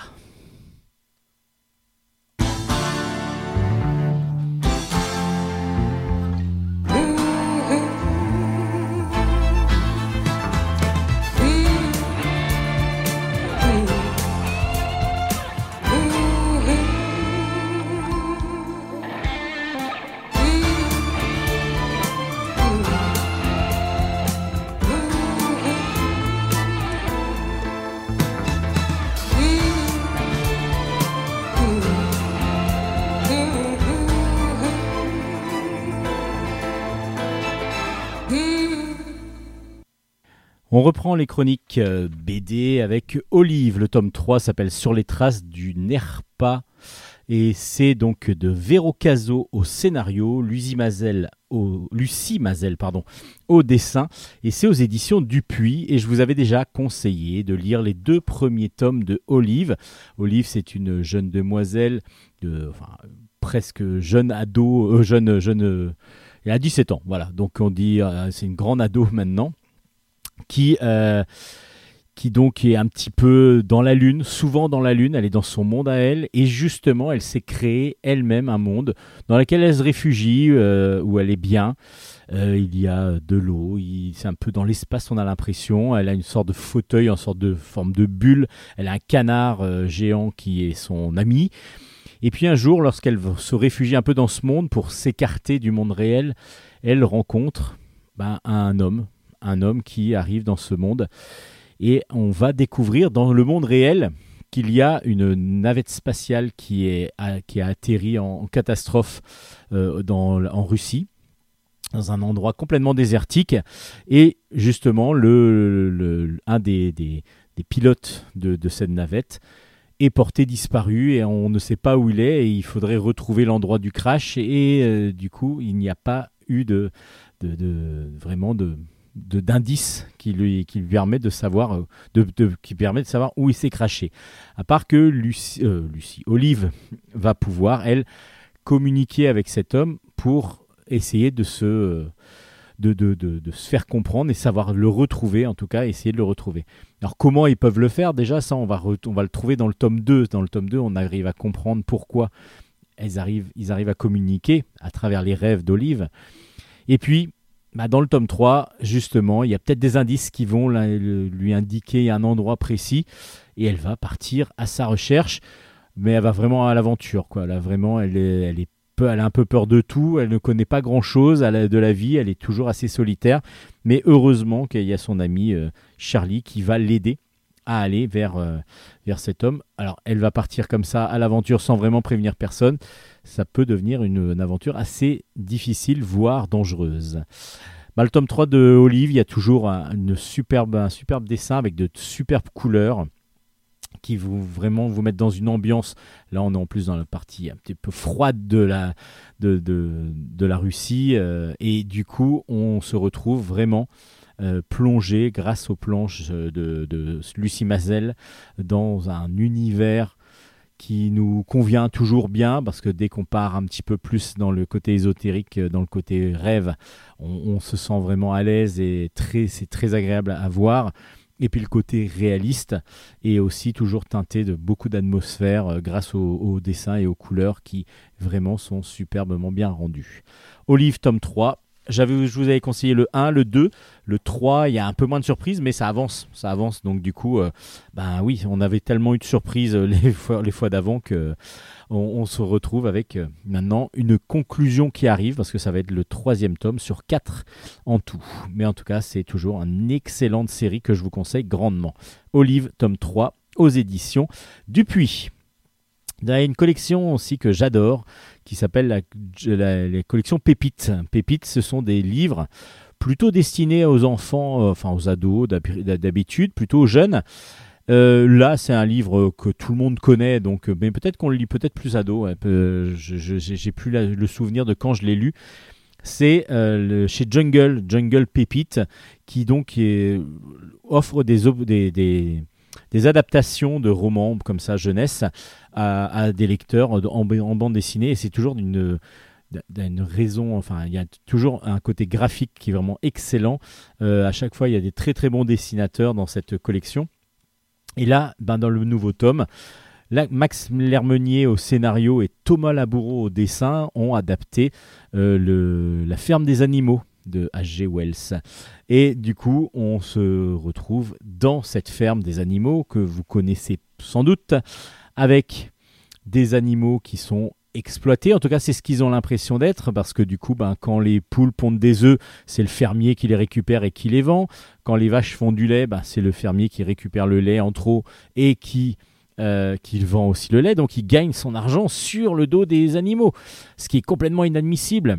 Et lorsque le grand cochon, euh, qui, qui est le maître un petit peu de tous les animaux de la ferme, va mourir, il va y avoir deux autres cochons qui vont prendre son, relais. et qui vont donc dire bah voilà, on va chasser le, on va chasser le- le fermier et on va devenir, ça va devenir notre ferme à nous et c'est nous qui allons vivre donc de notre production et c'est nous qui allons pouvoir comme ça euh, vivre en autonomie totalement. Donc euh, il y a Boule de Neige et euh, Napoléon qui vont donc être deux cochons qui vont essayer de faire évoluer les mœurs. À part que, est-ce qu'on arrive vraiment à, avoir comme ça un semblant de liberté totale et, et d'anarchie tout en étant soudés les uns les autres? Ou est-ce qu'il y aura toujours quelqu'un qui va devenir un petit peu le chef et peut-être même profiter des autres? C'est ce qu'on voit dans cette... euh, dans, cet album, évidemment, dans ce roman qui est absolument euh, génial, euh, et La ferme des animaux en BD dans la collection Jungle Pépite, bah, c'est une vraie pépite. Une vraie pépite parce que toute l'histoire est là, tous les intrigues évidemment sont là, mais aussi tout, tout le, com- toute le- la réflexion derrière euh, est là. Donc euh, du coup, il n'y a aucun problème. On arrive vraiment à comprendre tout ce qui a voulu, tout ce qu'on a voulu mettre dans le roman. Et puis graphiquement, bah, Thomas Laboureau, il est au top, quoi. Comme souvent euh, et comme toujours, là, ces animaux sont absolument magnifiques. On est très proche du- d'un dessin animé, mais euh, vraiment, c'est d'un plaisir de lecture. Vraiment, je suis fan de ce dessinateur et, euh, et du coup, euh, ça me prouve encore plus avec la ferme des animaux que j'ai bien raison de l'ai- de l'aimer et de l'adorer parce que du coup, euh, son, ta- son, voilà, son, ses planches sont vraiment magnifiques. C'est un plaisir de lecture total. Et puis on retrouve avec grand grand plaisir une très bonne adaptation donc de ce roman culte. C'est donc La ferme des animaux dans la collection Pépite de chez Jungle. Euh, Chez Ozu, il y a La fille du président, le premier tour. Ça s'appelle le premier tour, tout simplement. Euh, c'est euh, donc de Vincent Cuvelier au scénario, Olivier Deloy au dessin. Et donc, je vous ai dit, c'était chez dans- aux éditions Ozu, Ozu qui faisait des albums plutôt pour enfants et qui ont commencé à faire de la bande dessinée il y a peu. Et du coup, là, on retrouve donc cette nouvelle héroïne qui s'appelle Émilienne. C'est une jeune fille de 11 ans et elle a pas tout à fait comme les autres, parce que si, elle est comme les autres, comme ça, physiquement, etc. À part que son papa bah, vient de devenir président de la République française. Et oui, depuis euh, hier soir. Euh, Et donc, du coup, elle se retrouve à l'Élysée avec euh, bah, tout le protocole qui va avec. Et puis, elle, du coup, justement, le protocole, elle n'en a rien à faire. Et puis, justement, le, le- son papa, lui, euh, elle le veut pour elle. quoi. C'est normal. C'est normal. Donc, évidemment, ça va pas se passer tout à fait comme, euh, comme elle l'entend, parce qu'elle, elle voudrait un peu de liberté. On va découvrir à travers ses yeux aussi un petit peu le protocole qui peut se passer euh, à, l'Élysée. Et puis, ben, elle va avoir un petit, le fils du garde du corps qui va devenir son ami et qui va lui présenter un petit peu tout ce qui va se passer euh, dans le, à l'Élysée, donc euh, les petits coins et ainsi de suite. Et justement, euh, grâce à ça, elles vont pouvoir découvrir qu'il y a peut-être une machination qui va se passer et qui, qui, qui, qui serait contre le président de la République, donc contre son père. Alors, qu'est-ce qui va se passer exactement lors du premier, les- des premiers jours de d'Émilienne euh, à l'Élysée? Bah, C'est ce que vous lirez en lisant La fille du président, qui est un album très agréable à lire, avec un dessin simple mais très très efficace toujours. vraiment qu'on les, les, personnages, les, les visages sont, euh, sont épurés et en même temps très expressifs, ce que j'adore. Et on a une intrigue qui est sympathique, mais c'est surtout plus une mise en place. Moi, je l'ai vu comme ça, plus une mise en place, une mise en bouche euh, dans, cette, euh, dans cet univers très spécial de l'Élysée où euh, justement Emilienne nous amène et qu'elle est, elle, obligée de, elle est contrainte d'y vivre cette, dans cet Élysée. Avec sa mère, en plus, qui a changé un petit peu de comportement et on va la comprendre. Ça, je, trouve ça très intéressant. Du coup, La fille du président, tome 1, qui s'appelle Premier Tour, est vraiment un bon, un bon album. Et on espère que la suite va être du même acabit en ayant peut-être des intrigues encore plus fortes que de ce premier tome. Donc c'est aux éditions Ozu, La fille du président. Le premier tome est sorti. On continue encore avec quelque chose d'un peu plus. Alors là, c'est jeunesse et en même temps, bah, il y, a, il y a la vieillesse comme ça qui va pouvoir les lire aussi parce que c'est quand même une des séries assez cultissimes que l'on retrouve en bande dessinée. Euh, on va pouvoir euh, dire, bah oui, j'ai lu, j'en ai toujours lu euh, quand j'étais plus jeune. Alix Origine. Le tome 2 est sorti, Le Peuple du Feu, c'est de Marc Bourgne au scénario, Laurent Lipsard au dessin. Et on est chez les éditions Casterman, évidemment, l'éditeur emblématique de Alix. Alors Alix, évidemment, c'est un, un jeune romain, euh, esclave romain qui, euh, enfin esclave gaulois qui donc vit en Rome. Donc c'était euh, Jacques Martin qui nous avait présenté ce héros avec son ami Énac. Euh, et du coup, avant, bah, il était gaulois justement, Alix. Et comment est-il devenu romain? Comment est-il devenu esclave? Bah, C'est ce qu'on va comprendre dans, ces deux, dans, ce dans ce deuxième tome, grâce à cette série, Alix Origine. Et on va suivre là, dans ce deuxième tome, une machination qui a été levée contre euh, Astorix, le père de Alix. Euh, Il y a une sorte de complot, parce que du coup, il y a normalement une entente qui doit se faire entre les, Romains et les Gaulois à cette époque-là, dans cette, zone-là. Et lorsque Astorix, donc le chef du village gaulois, va arriver pour être accueilli autour de la table, parce qu'on l'a invité à un repas, bah, il y a l'empereur, enfin pas l'empereur, mais le, le délégué au- à l'empereur César, donc Gracchus, qui va le faire emprisonner avec sa femme et sa fille. Alors pourquoi? Parce que justement, on a fait croire à Gracchus que euh, il était là pour que Astérix était venu pour le tuer. Et qui a, qui a fomenté ça? Bah, Vous allez le découvrir avec Alix Origine. Évidemment, Alix, quand il va savoir ça, lui qui était dans, il, était euh, étourdi, s'était blessé donc en tombant. Il euh, n'est pas, à- il n'a pas été euh, donc à cette réception et il va essayer coûte que coûte de sauver son père, sa mère et sa sœur. Qu'est-ce qui va se passer? Ah bah, Vous allez le découvrir dans Alix Origine. Alors c'est un très bon diptyque qui permet de comprendre un petit peu les origines justement d'Alix, avec un style graphique différent de Alix justement. Là, on était dans une ligne claire et très très précise euh, dans, le Alix qu'on connaît, le Alix historique. Là, Alix Origine, on est vraiment dans quelque chose d'un peu plus semi-réaliste, mais d'une très très belle facture, vraiment très très beau dessin de Laurent Lipsard et euh, avec beaucoup de dynamisme, avec beaucoup de vivacité. Regardez juste la couverture du tome 2, vous allez voir que bah, on a juste envie d'ouvrir les planches, euh, enfin l'album pour voir les planches et vraiment c'est un- une merveille de graphisme. Après le scénario, bah, du coup ça nous explique bien comment euh, euh, Alix est devenu ce qu'il est après dans ces albums que l'on découvre aux éditions Casterman depuis quelques décennies. Donc Alix Origine, euh, bah, c'est un très très bon duo qui, est formé par Marc Bourgny et Laurent Lipsard, qui nous offre un très très bon album qui s'appelle Le Peuple du Feu, le deuxième tome, aux éditions Casterman.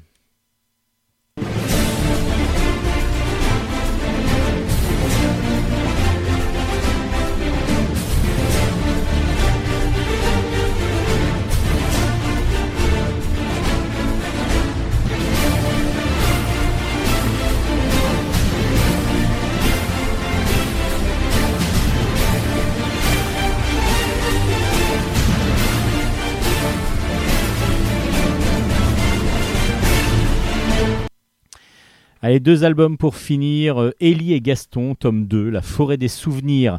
C'est de Ludovic Villain au scénario, Céline de Régnaucourt au dessin.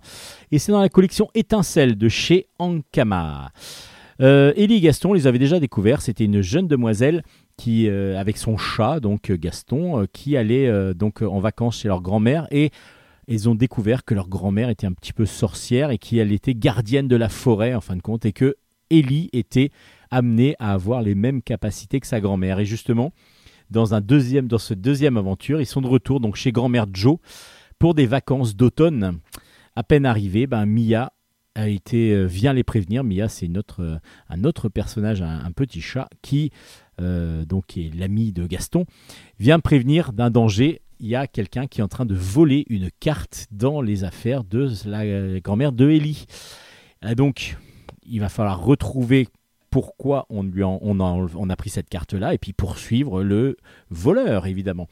Ellie et Gaston vont donc partir euh, sur les traces de ce voleur et en partant sans prévenir euh, la grand-mère Joe, euh, ils découvrent la cabane d'un vieux gardien qui lui a une mémoire vacillante et son petit-fils aussi. Enfin non, son petit-fils est avec lui et ils vont, il veut retrouver ses souvenirs.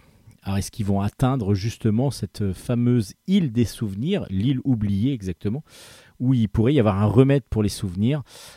Du coup, bah, c'est une mission qui va être euh, confiée à Ellie et qui va être accompagné de ses nouveaux camarades de jeu. Euh, c'est très très intéressant à, lire parce que du coup on a déjà un côté très écologique avec euh, cette euh, forêt euh, que, de- que, vont, que vont devoir traverser Ellie, Gaston et leurs amis. Et on a comme ça la forêt qui, qui presque un, un- comment dire qui fait partie de l'univers, donc presque un personnage à part entière de, l'univers de, de, cet album. Et puis on a ce côté, les, souvenirs des anciens, est-ce que c'est quelque chose qu'il faut entretenir et comment on peut les retrouver? Est-ce que, est que des petites choses vont pouvoir les faire retrouver ou est-ce que c'est vraiment la vieillesse qui fait qu'on oublie? Il y a voilà, ce côté, et, pas, et puis passation de pouvoir aussi, euh, c'est-à-dire que les anciens vont devoir petit à petit ben, euh, mettre au courant leurs leur, descendants pour qu'ils prennent le relais de parce qu'ils sont gardiens de, de, leur, de la forêt. Euh, Est-ce qu'ils vont pouvoir passer le relais? C'est très très intéressant de ce côté-là. Alors le dessin très manga, très kawaii, il est magnifique avec beaucoup beaucoup de couleurs et c'est ce qui vraiment donne le, le peps vraiment euh, que l'on souhaite à cet album. C'est vraiment une très bonne série, très agréable à lire et où on découvre comme ça des personnages mais chaleureux et vraiment que l'on a envie euh, de, de, de serrer dans nos bras, en particulier les petits chatons, ils sont trop mignons. Ça s'appelle Élie et Gaston, tome 2 est sorti donc chez aux éditions Ankama. Et pour finir, une petite déception avec... euh, enfin non pas une petite déception, je vous explique pourquoi. Mistinguette, le tome 12 est sorti, ça s'appelle Mystère sur Internet. Et c'est de Grégory Tessier au scénario, de Amandine au dessin, et c'est aux éditions Jungle, dans la collection Miss Jungle. Alors cette fois-ci, Mistinguette euh, va devoir lutter. euh, donc Mistinguette, c'est une jeune, une jeune demoiselle qui s'appelle Chloé, qu'on appelle Mistinguette, euh, qui va devoir bah, comprendre ce qui se passe exactement. Il y a une demoiselle qui a été qui, a été filmée à son insu lorsqu'elle est en train de chuter dans un escalier, de glisser dans un escalier. Et elle va, euh, elle va être ensuite cyber-harcelée, c'est-à-dire qu'elle va avoir des messages de haine de, pour la ridiculiser et régulièrement, ben, du coup, il y a ce fameux LOL. Donc il y a une personne qui s'appelle LOL, enfin qui signe LOL, qui transmet toutes les vidéos, transmet plein d'informations et qui en même temps va, euh, va se moquer régulièrement de cette personne. Donc va la, va la harceler par le fait, par le biais des réseaux sociaux. Euh, Mistinguette va prendre, donc euh, va compatir là-dessus et elle voit aussi qu'elle elle est complètement euh, accro à ces réseaux sociaux et du coup elle va essayer de s'en écarter tout en essayant de trouver qui est euh, LOL, ce fameux, euh, cette fameuse personne qui euh, veut du mal à son, sa nouvelle amie. Bon, sur le principe, c'est vraiment très, très intéressant parce que du coup, ça peut montrer aux plus jeunes pour qui est fait de la, BD euh, que pourquoi euh, qu'il faut faire attention et, et que du coup, ça peut être très dangereux. À part que pour moi, euh, scénaristiquement, il y a un gros gros souci, c'est que Mistinguette est au collège et que tous les élèves ont leur téléphone tout le temps en train de s'envoyer des messages, etc. Désolé, mais dans aucun collège, le téléphone portable n'est autorisé. Donc du coup, on a ce côté, on veut montrer aux plus jeunes et aux, collégiens que euh, il faut, pas utiliser trop euh, les réseaux sociaux euh, ou alors à bon escient. Mais je suis désolé, à l'école, ils n'ont pas le droit de le faire et justement, c'est aussi une protection pour eux. Et puis pareil pour euh, les parents, euh, normalement les réseaux sociaux, on peut y aller qu'à partir d'un certain âge, donc c'est-à-dire en quatrième, troisième. euh, Avant, on peut pas, c'est interdit pour tous les plus jeunes. Donc s'il y a des plus jeunes qui sont sur des réseaux sociaux, c'est la faute aussi de l'éducation des parents. Donc il y a ce côté qui va pas. Si ça avait été au lycée, ça aurait pu être logique. Et encore au lycée, je suis pas sûr qu'on puisse utiliser son portable comme on veut, peut-être dans les moments de, repos, de- de pause, mais je suis pas sûr que ça se passe comme ça. Mais là, euh, du coup, il y a pour moi un gros anachronisme et c'est, c'est, c'est- c'est- bah, du coup, ça m'a perturbé dans la, lecture. Après, c'est peut-être parce que je bosse dans un collège, mais euh, mais ça m'a perturbé dans ma lecture parce que je me suis dit bah oui, mais c'est pas logique, ça peut pas se passer comme ça, ça peut pas, ça peut pas, et du coup, euh, voilà, c'est C'est dommage parce que bon, c'est c'est une série qui, qui est agréable à lire, mais je trouve que du coup, le message véhiculé ne- n'est pas obligatoirement celui qu'il faudrait. Alors évidemment,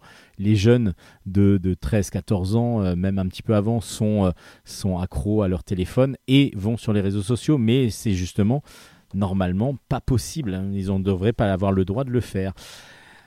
Ça, c'est une autre éducation. C'est pas obligatoirement celle dans, c'est pas dans le collège que ça doit se passer. Et justement, il n'y a aucun adulte du collège qui va vraiment, euh, au départ en tout cas, qui va vraiment faire attention à ça. Quoi, c'est pas très grave. C'est sur les réseaux, c'est pas trop grave. Ce qui est complètement l'inverse de ce que nous professeurs, on, essaye de véhiculer. Au contraire, on est là très vigilant pour que tout ce qui est euh, harcèlement, euh, que ce soit cyberharcèlement ou harcèlement, ne soit évité au maximum. Enfin, en tout cas, ça s'appelle Mistinguette. Le tome euh, 12 est sorti. Mystère sur Internet. À vous de le découvrir si vous aimez la série. Commencez peut-être pas par cet album si vous aimez, si vous voulez découvrir la série.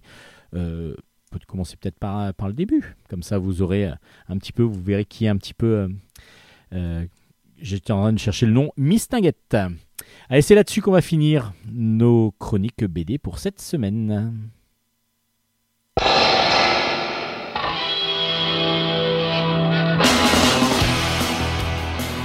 Et voilà, les Pixies annoncent la fin de Bulle en stock cette semaine et, du coup, ben, vous pouvez nous retrouver sur les réseaux sociaux pour pouvoir ben, réécouter l'émission, pour pouvoir éventuellement avoir la liste des œuvres que nous avons présentées si vous avez raté quelque chose. Comment on peut nous retrouver justement, Hélène? Eh bah oui, pour nous retrouver et, donc euh, voir tous les tomes que nous vous avons présentés sur cette émission, vous pouvez taper notamment sur Facebook Bulle en stock, Bulle avec un S. Et, euh, et aussi, vous pouvez chercher Steven Bescon aussi sur Facebook. Sa page est facilement trouvable et comme ça, vous pouvez avoir référencé pardon, absolument toutes nos chroniques. Et vous pouvez aller sur le site de Dieu. Et oui, Dieu, Dieu. aussi. Dieu Tout-Puissant. Alors c'est Dieu de Radio Grand Paris, donc radiograndparis.fr, et le Dieu de Radio Grand Paris qui est Nicolas Godin, euh, qui nous accueille depuis pas mal de temps maintenant sur Radio Grand Paris. Et vous pouvez aussi retrouver Bulle en stock sur toutes les plateformes de podcast. Nous sommes Euh, podcastables à peu monde, près partout. que, voilà, c'est Merci ça, euh. Nicolas Godin de nous le permettre d'ailleurs. Donc iTunes, Deezer, euh, Spotify. Spotify, euh, la totale, les trucs un peu moins connus aussi. aussi euh, normalement, partout. on est référencé à peu près partout. Hélène, oui, c'est moi. encore pas mal de choses à aller lire pour pouvoir présenter vos mots chroniques de la semaine prochaine. Mais donc oui. au boulot. Bah vous aussi, je vous retourne, je vous Ah oui, la phrase. j'en ai aussi. Plus que moi, je dirais en plus. Et on se retrouve donc la semaine prochaine. Avec grand plaisir. Matalaïchu Allez, ciao, ciao, ciao, ciao.